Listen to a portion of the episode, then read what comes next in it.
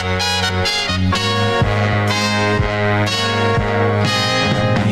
girl, what you doing down there?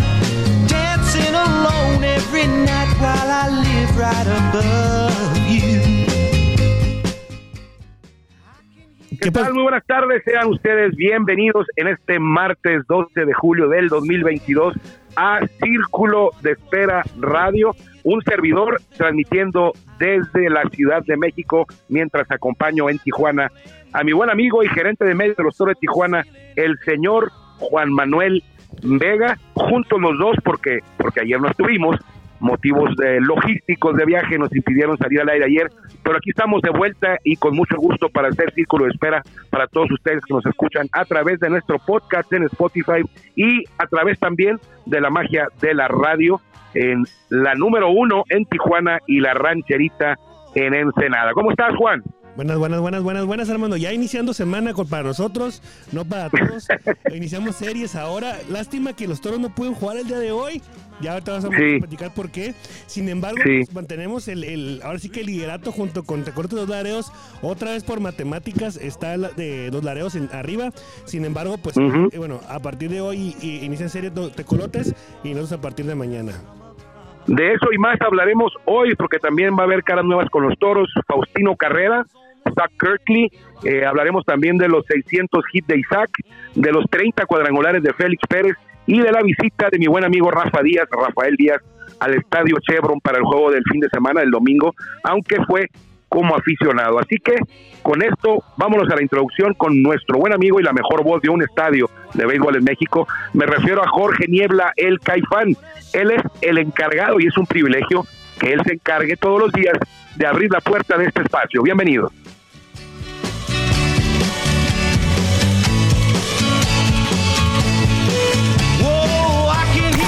Ya estamos en el círculo de espera. Acompáñanos a tomar turno y hablar de béisbol con un toque relajado. Aquí empieza Círculo de Espera. De espera. Y Armando, platícanos dónde andas, por favor. Fíjate que llegamos, Juan, muy temprano a la Ciudad de México. Eh, llegamos un poco más, bueno, temprano por eh, el horario del día, pero llegamos más tarde de lo que pensábamos, de lo que estaba pronosticado. Eh, el equipo iba a llegar a medianoche a la Ciudad de México para amanecer eh, martes hoy.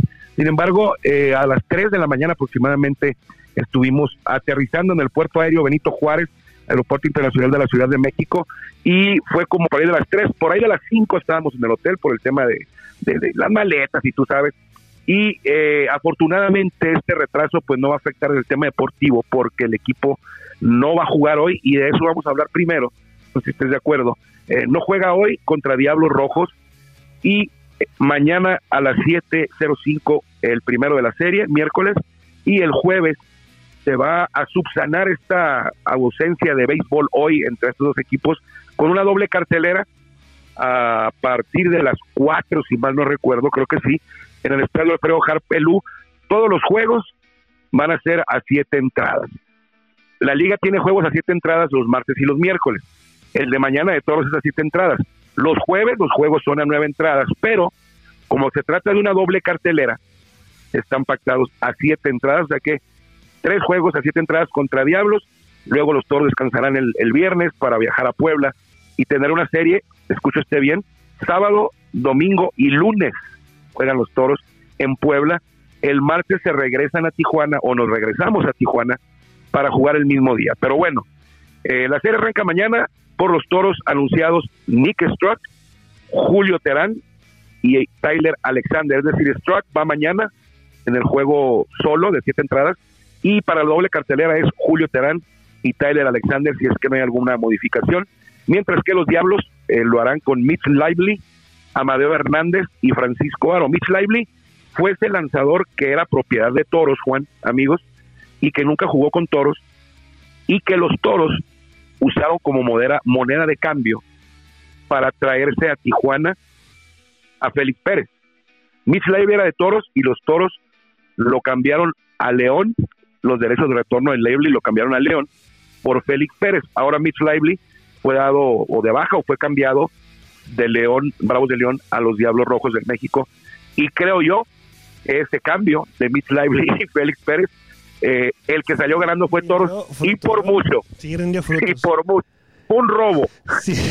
bueno, igual el, el día sábado cuando los toros apabullaron a los a los este aceleros del norte, dije apabullaron porque la verdad sí sí No los apabullaron, Juan. para mí ganarle por más de cinco carreras es apabullar. Bueno, creo que ese juego quedó 4-12. Bueno, por cuatro, por eso te estoy diciendo, cuatro carreras ya, para mí es apabullar también. No, tan maco. 4-2 quedó el juego. ¿Quién apabulló quién? Cuando sacaron las, cuando sacaron las, las, em, cuando sacaste la serie, dijiste que la serie iba a estar muy complicada. No esperamos que iba a Sí. estar tan complicada, ¿eh? Realmente el juego, segundo juego fue cuando, cuando quedaron 4-2 y el día domingo, eh, antier, este, pues los aceros ganaron, ¿no? Sin embargo, la serie o Sí. la serie o la semana positiva para todos ganando cinco de los seis encuentros y pues noticias Sí. muy buenas porque como me comentaste, Isa Rodríguez eh, llegó a los 600 hits en toda su carrera y toda su carrera ha sido con toros eh, desde el 2015 para acá. Y además, este otro que rompe la barrera de los de los otro récord, mejor dicho, es Félix Pérez, ¿no? Sí, Félix Pérez, de hecho, de hecho tenemos una entrevista con él, pero vamos a poner un ratito más porque eh, Félix Pérez llegó a 30 cuadrangulares. Superó a Ricky Álvarez, eh, que había conectado 29 cuadrangulares en la temporada 2019, si mal no recuerdo.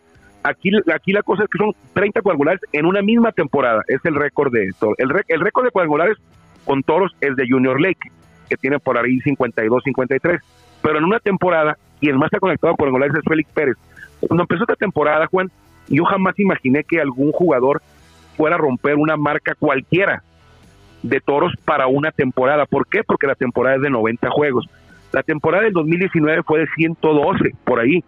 Y yo nunca creí que alguien, algún jugador de este año, fuera a lograr vencer una marca vieja cuando las temporadas eran más amplias en aquellos años. Entonces, no es que me haya sorprendido, eh, por, el, por ejemplo, en el caso de Ricky Álvarez, que pegó 29, Ricky los pegó por ahí de uno, un cuad- en promedio, un cuadrangular cada 14 turnos, más o menos. Ahorita, Félix Pérez conecta un cuadrangular cada 8 turnos, un poquito menos, 7.9, 7.8.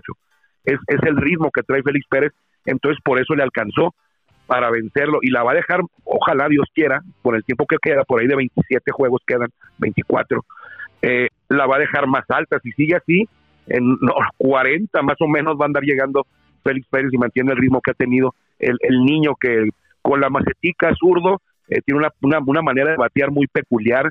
Sin embargo, a la hora de que ya el pitcher está rumbo al pentágono, con el lanzamiento ya Félix está cargado, ya quitó el bat donde lo pone y ya está esperando el pitcher. O sea, todo lo que hace Félix es antes del lanzamiento, cuando el pitcher empieza su movimiento, Félix carga y espera. Entonces, porque le hemos preguntado acerca de su mecánica para batear. Sí. Pero sí, el domingo fue entonces cuando Félix llega a 30 y tenemos tenemos una entrevista, ¿no, Juan? Sí, eh, vamos a una entrevista rápidamente con Félix Pérez, que en el sábado se convirtió en el jugador más valioso este, del, del juego. Del juego. Sí, votaste Sí. tú mismo, tú mismo votaste por él. Y entonces se, dieron- se le dio la, la entrevista, a, eh, la que hacen nuestros compañeros Juan Ángel a- Ávila y Alexandra Azuaje después de la entrega del MVP con Denis. Le hacen una entrevista para Sí. la televisión y radio y aquí se la vamos a compartir. Eh, Súper contento con todo esto que está pasando, tú sabes. Esta es mi primera experiencia aquí en Tijuana y, y qué mejor que poder aportar mi granito de arena y ayudar a mis compañeros a buscar victoria y eso, gracias a Dios. El surdo, tú sabes, pichó buen juego. Yo creo que se equivocó en dos picheos que me hizo a mí. Él, él estaba tirando buen juego. A Ley le dio cuatro bolas corridas. Eh, tú sabes, soy, soy un bateador agresivo. Trato de ir a comprar temprano y me abrió con la recta en el medio. Fui a hacer mi, mi swing, tú sabes, compacto. Y gracias a Dios pude encontrar la bola ahí con la macetica, como decimos nosotros. Pero en el segundo turno ¿Y le el la segundo curva. turno?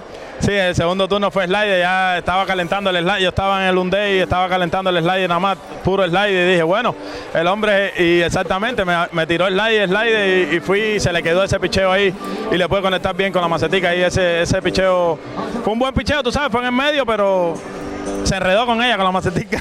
es ahí, es ahí donde nosotros podemos, tú sabes, tener la, la ventaja cuando ellos fallan. Si no fallan los picheos, bueno, como ahora en los otros siguientes dos turnos, mi crédito a los pitchers, tú sabes de ellos. Eh, me picharon bien en el piso, para aquí, para allá. Hay veces que los árbitros fallan un poquitico, pero no podemos echarle culpa a los árbitros cuando fallan un picheo. Nosotros a veces le tiramos la bola mucho más mala pero crédito a los pitchers de ellos también, que han sido dos, juegos, tú sabes, eh, peleados. Esto, esto es una rivalidad Monclova-Tijuana que tú sabes que igual que la de Monterrey y nada, seguir peleando, estos juegos valen oro. Y yo decía, bueno, si sale hoy este ron felicidades, si no, tú sabes, voy turno, turno a buscar darle bien a la bola. Eh, no pudo salir, tú sabes, me di dos ponchados corridos después. Eh, es el béisbol, hay que darle crédito a los pitchers, los pitchers también tienen que comer. Y, nada, pero súper contento con todo esto que está pasando con mis compañeros, que estamos viviendo una buena experiencia y, y encima. Saludar a mi familia que está en la casa ahí mirándome ahí y muchas bendiciones. Ahora sí con la macetica, ¿eh? ¿Qué tipazos, Félix? Con la macetica, el, niño. Realmente, realmente, este, su forma de, su estilo de juego, eh, su, su, este, estado anímico de los, de los dentro del clubhouse, fuera del clubhouse, lo veo, lo veo así en los pasillos. Nunca había convivido tanto tiempo con él. Es una persona muy, muy, muy tranquila, muy alegre siempre, obviamente es cubano, este, y, siempre está con alegría, aunque le estaba, aunque le esté yendo mal, no lo manifiesta, no lo manifiesta. Pero Entonces, muy raro que la vaya mal. Sí, es, muy es una cosa, Juan. Sí, dime. Y a lo mejor tú también, tú también te pasó lo mismo. A mí, Félix Pérez, cuando estaba en Sultanes, me caía re mal. Es que no, no es que nos cayera mal, los mal porque nos, nos, nos arreglaba. Nos arreglaba. Igual el Guti Murillo una vez nos arregló cuando estuvimos allá. Sí, pero el Guti no me caía mal porque, porque era mi amigo, pero Félix, fíjate lo que son las cosas. Eh, la gente, los aficionados y nosotros también a veces nos tomamos una idea equivocada de, de algún jugador yo creí que era altanero, yo creí que era pedante, yo creí que era de por ahí, pues, y cuando lo conocí, cambió totalmente mi manera de pensar acerca de él. Es un tipazo, Félix Pérez, como dices tú, es atento, amable, alegre, siempre está feliz, eh, le vaya bien o le vaya mal, en el sí. riéndose, sonrisa, animando, es un verdadero tipazo. También me pasó igual a mí con Edgar González, el pitcher. No, él, sí, él sí también, quiero, reconocer que también me equivoqué cuando no lo conocía Sí. Y cuando hacía las faramayas en el 2016 contra toros y bla, bla, bla. Y eso es lo que ya lo habíamos platicado en muchas ocasiones en este programa, pero realmente fuera del terreno de juego es otro rollo. Otro un show, tipazo. un tipazo. Igual con Keith Robertson también. O sea, igual con, igual. con, con, este, con muchos jugadores que hemos eh, tenido la oportunidad de convivir, que a lo mejor lo vemos o lo percibimos que son, por ejemplo, Carlos Hernández es muy serio. Sí. Y, es buena persona también. Entonces, hay muchos jugadores que dentro del torneo de juego están en su pues en su posición sí, como su personaje. Así es. y aquí personaje. No. Edgar González lo, lo, admite, dice, adentro soy otro, es mi personaje. Y me divierto y así me gusta jugar, pero fuera de él, y yo he platicado con él, sí. eh, convivido con él y es un verdadero, es muy diferente a lo que la gente puede imaginar que es por el solo hecho de ver cómo se maneja dentro del terreno de juego. Pero no. Felicidades a, a Félix Pérez, eh, 30 cuadrangulares, la va a dejar la vara más alta, eh, difícil para quienes vengan después de él, que en años por, por, por llegar a la Liga Mexicana de Béisbol. Eh, no pensé que le fuera a ir tan bien, le está yendo muy bien. Oye, y Nick Williams no viene tan lejos, ¿eh? Nick no, Williams. 20 cuadrangulares.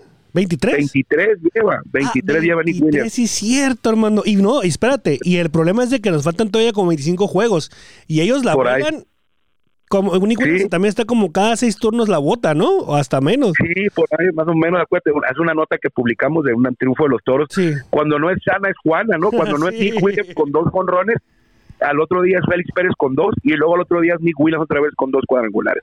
También el domingo, cambiando sí. un poquito de tema, pero sin salir del tema deportivo, eh, se hizo historia en el club. Eh, hay gente que dice, ay, pero espérate, pues son bien poquitos, pero espérense, Toros es un equipo joven, sí. estamos jugando nuestra décima temporada contando las dos del 2018 y la del 2004. Bueno, ahí, no cuentan, ahí, ahí no cuentan, ¿eh? O sea, la del 2018 no cuentan. Cuentan por una. Sí, lo voy a contar por una. Igual como el campeonato de los Dyers en el 2020. Que... Oye, ¿y la del 2000? La del 2004 sí podemos contar o no? ¿Tampoco quieres contarla? No, sí, bueno, también lo contamos porque si fue una temporada completa y bla, bla, bla. Pero, pero el 2018... Pero la, del 2018, la del 2018, la del 2018, las dos del 2018 cuentan por una. Ah, no, sí, bueno, entonces si Toro está jugando su novena. Se novena está jugando temporada. su novena temporada Toros. Y el domingo, Isaac Rodríguez llegó con 598 hits al juego y conectó dos. dos. Uh -huh. Llegó a 600, ahí en el estadio le pusieron en la pantalla, no sé quién les habrá dicho. Uh -huh. eh, Isaac sacó la pelota y todo. Y se convirtió en el primer jugador en la historia de Toros con 600 hits. Es el líder de Toros. Apenas el año pasado había llegado a 500.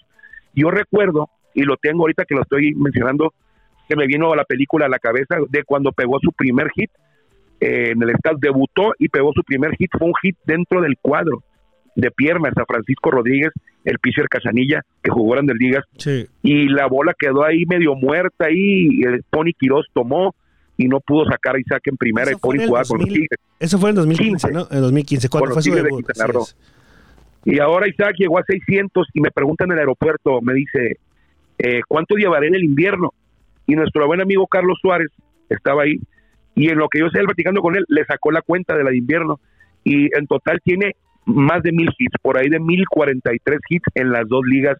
Isaac Rodríguez, que sin duda es uno de los jugadores mexicanos eh, que de los mejores en toda la liga mexicana de béisbol por su rendimiento. Pero espérame, ¿cómo puede, llevar, ¿cómo puede llevar mil hits en la Liga Mexicana del Pacífico y, uh -huh. y aquí apenas... No, no, no, no, no, no, no, no, Juan, Juan, Juan, Juan, Juan. Escucha, Juan. Ah, en las dos 600 en ligas. el verano. Ah, bueno, 600 bueno, en el porque, verano. porque si sacó la cuenta y dijiste mil, dije, ah, caray, espérame, ¿cómo puede ser posible que... En, en- No. no, espérame, bueno. 600 en el verano y 443 ok. en invierno. O 440. sea, mira, fíjate, si, si te, si te fijas también, si eres, detall- si eres eh, de los de- de- detallista, no de que regales cosas, sino que te fijes en los detalles, también vas a poder decir, bueno, ¿por qué lleva casi los 600 en el invierno si la temporada es mucho más Mucho corta? más corta, sí. ¿Por qué? Pues porque acuérdate que en el 2020 no hubo temporada en verano Ajá. y en invierno sí. Y aparte el nivel luego de lanzadores tampoco no está tan... Es lo mismo. En 2021, en 2021, la Liga Mexicana tuvo 60 juegos y la de invierno tuvo la temporada completita. Sí. Entonces, por eso casi es muy similar, le falta, es una diferencia de 150 cuando en el verano la liga es más larga. Entonces, así haciendo una, una, ah, moviendo la cabeza un poquito, ¿qué hubiera sido? El hubiera no existe, pero vamos a ver, hablar del hubiera. ¿Qué hubiera sido si la temporada 2020 sí se hubiera jugado y la del 2021 se hubiera jugado completa? Yo creo que estoy Yo le calculo- 800, ¿no? Bueno, 600, 700. Yo. Exacto, Juan. Exacto. Yo siendo un poquito más reservado, te diría que Isaac llevaría ahorita 750 hits. Mm, Pero ¿por qué no 800? sí, sí, sí. Pero yo diría que llevara 750 hits. Y esto, este tema de las dos temporadas, la temporada y media perdida, les va a afectar a la hora de que ya estén ellos retirados, el Guti, Isaac, Félix Pérez, y que hagan el conteo para el Salón de la Fama. Van a decir, no, mira, Isaac no llegó ni siquiera a los 2000 hits. Pero señores, cuidado, pues Pero espérame, las Isaac temporadas todavía tiene repente- 30 años. O sea, todavía le quedan unos 10 años para jugar. más o menos, es un ejemplo. Sí. O sea, que Isaac llegara a los, dos- a los 2000 hits Sí.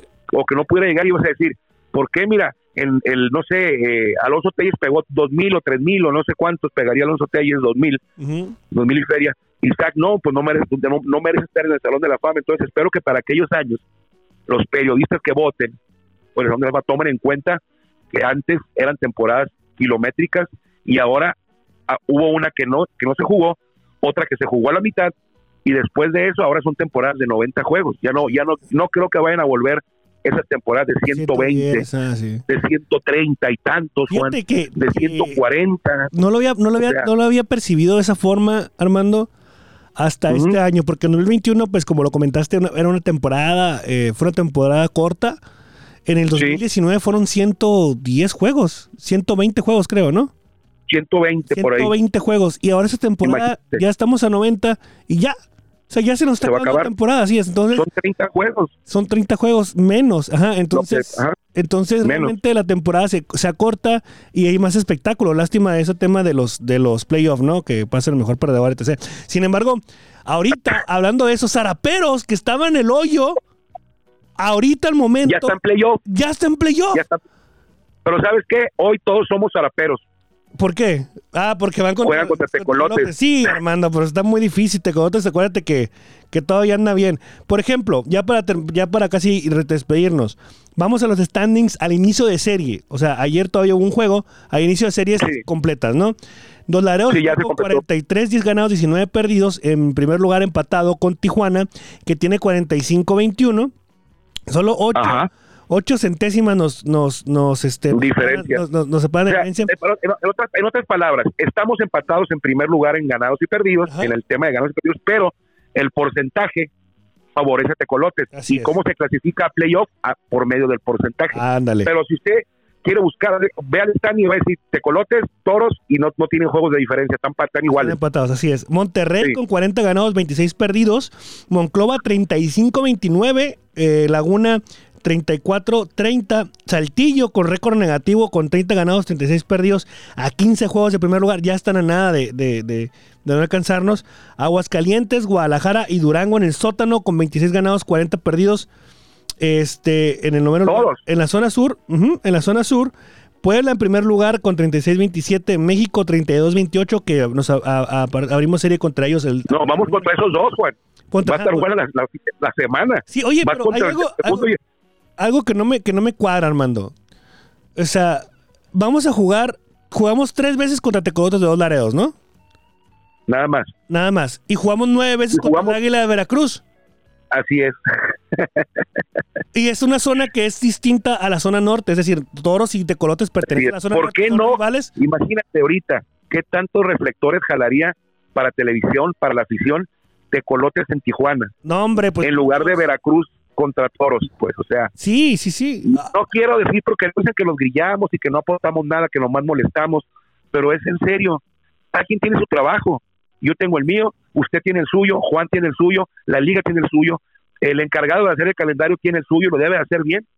No es que estemos molestando, Bueno. la verdad, se quejan por todos lados y esto que acabas de mencionar, tú que acabas de destacar, mira nada más, ¿por qué tres juegos contra Tecolotes? ¿Por qué no vamos a ir a jugar a, a Nuevo Laredo y a Laredo? Pero ¿por qué fuimos a jugar nueve contra un equipo? No es que a nadie le importe Veracruz, pero no tiene el mismo interés jugar contra el líder ahorita, los dos equipos punteros, que ir al Estadio Deportivo Universitario Beto Ávila a meter tres juegos ahí con Veracruz. Ay, espérate, Pero bueno. tranquilo, tampoco, también más respeto para el pasaje, Armando. Ahora, Pero bueno, Ahora, Está bien. este, hoy, hoy no se juega, como lo comentamos, por un tema de, de COVID del, lado de. Rojos de México, así es. Diablo. Sí. Mañana se enfrentan toros contra, contra Diablos en el Alfredo Harp Elú, que ahí andas, por, gracias a Dios ahí andas, de gira, ya que hiciste. Ajá.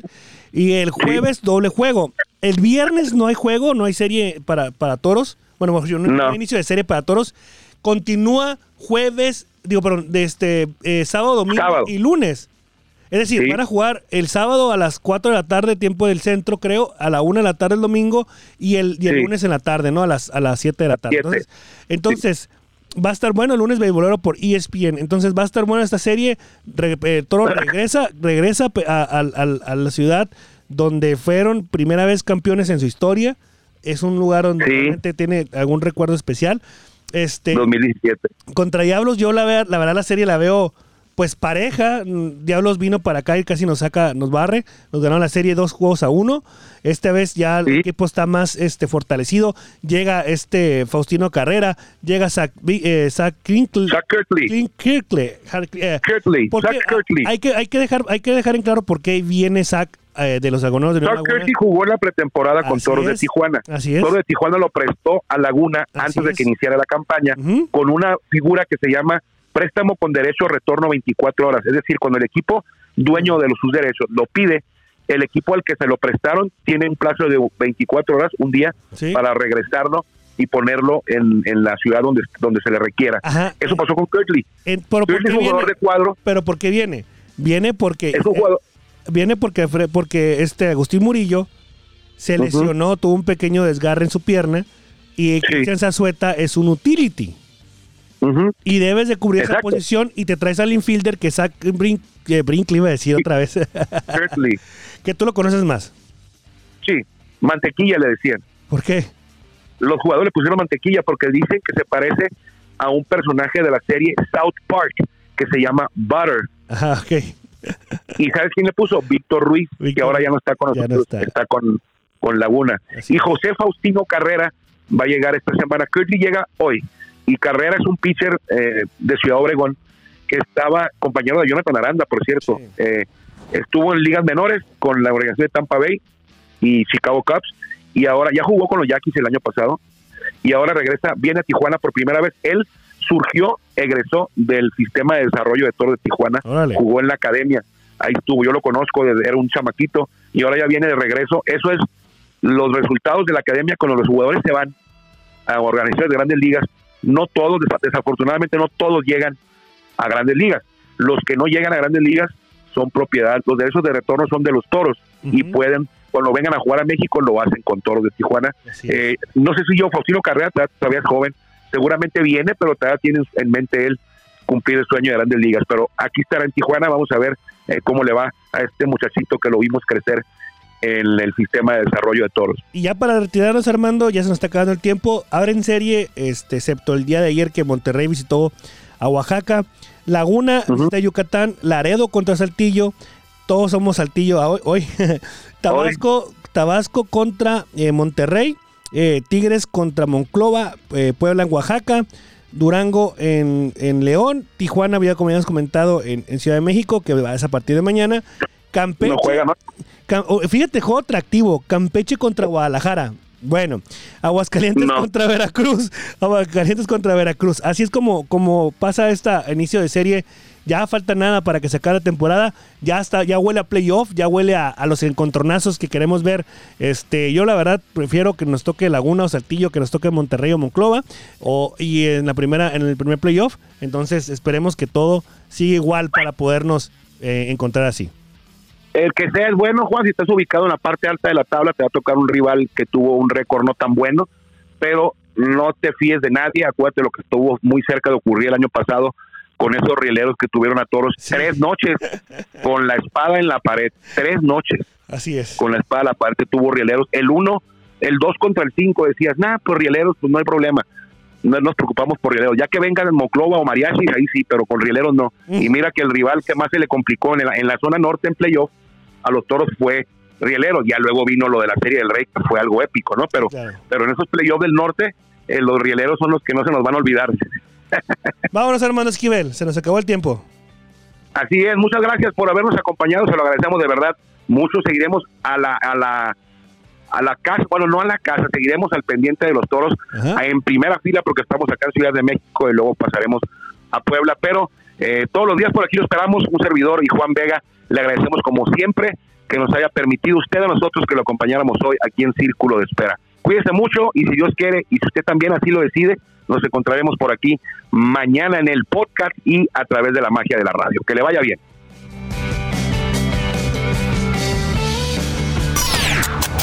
Gracias por acompañarnos en el Círculo de Espera. Nos escuchamos próximamente. Círculo de Espera.